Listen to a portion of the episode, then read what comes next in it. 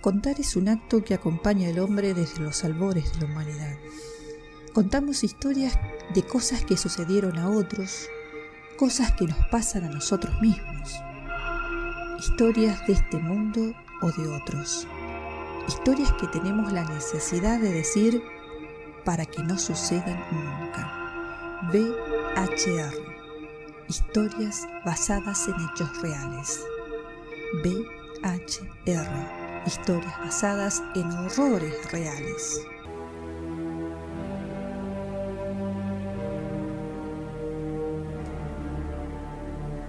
Me contó su historia con culpa, casi susurrándola, mientras esperábamos que la lluvia torrencial terminara.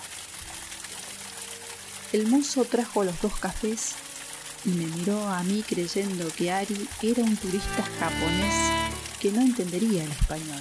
Cuando escuchó el Gracias, flaco, se sorprendió que aquel individuo con ojos rasgados y pinta de samurái tuviera esa tonada porteña que parecía no salir de él.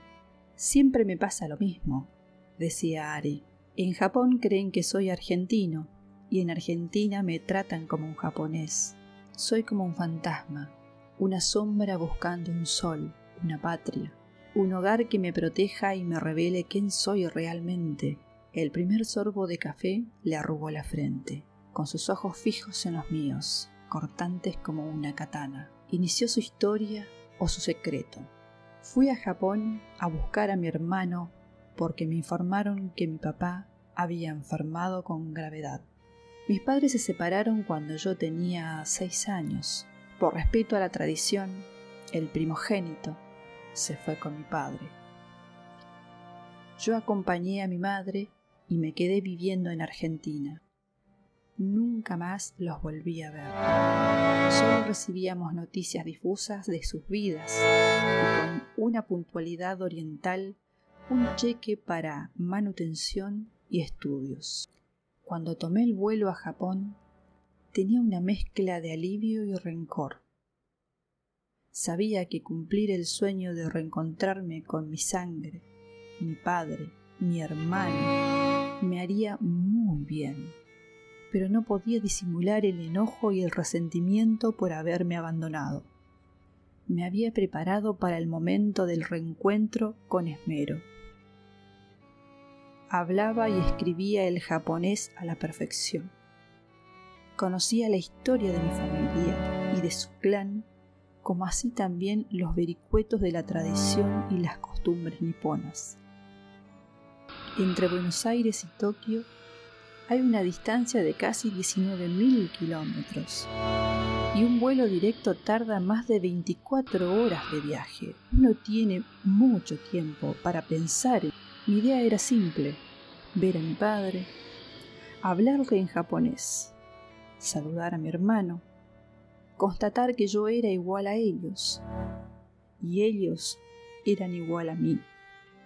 Después, despedirme y volver en paz. Pero las cosas a veces no salen como las planeamos, ni siquiera en la rigidez de Japón. Me llevaron del aeropuerto de Aeda al centro de Tokio en menos de 10 minutos. Diluviaba. Ingresamos a una cochera que se transformaba en un ascensor de automóviles y nos llevó hacia el último piso de una torre. El hombre de seguridad que acompañaba al chofer me dijo en inglés que mi padre y mi hermano me esperaban. Cuando le respondí en japonés, me miró con asco. Caminamos y pude ver que todo el piso se había acondicionado como un hospital, una unidad de terapia intensiva. Pude ver a un hombre viejo conectado a respiradores y monitores, y a su lado estaba yo, o mejor dicho, él. Mi hermano y yo éramos casi idénticos.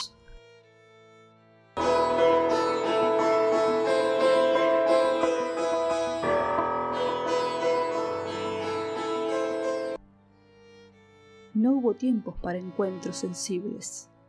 ni abrazos de reconciliación, solo una reverencia, un apretón de manos seco y las palabras en inglés que todavía revoloteaban en mi memoria.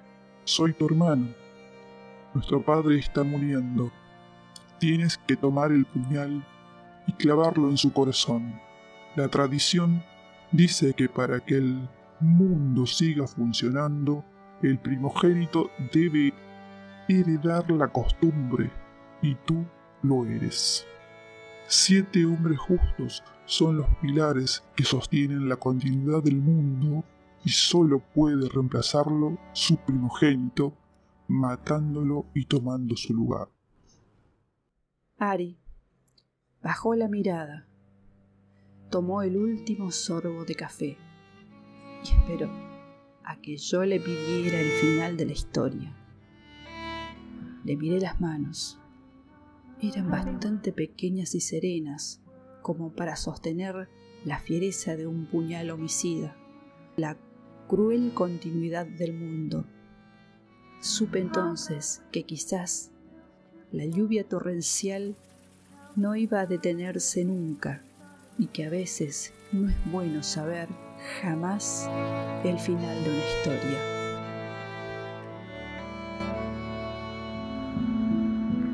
Don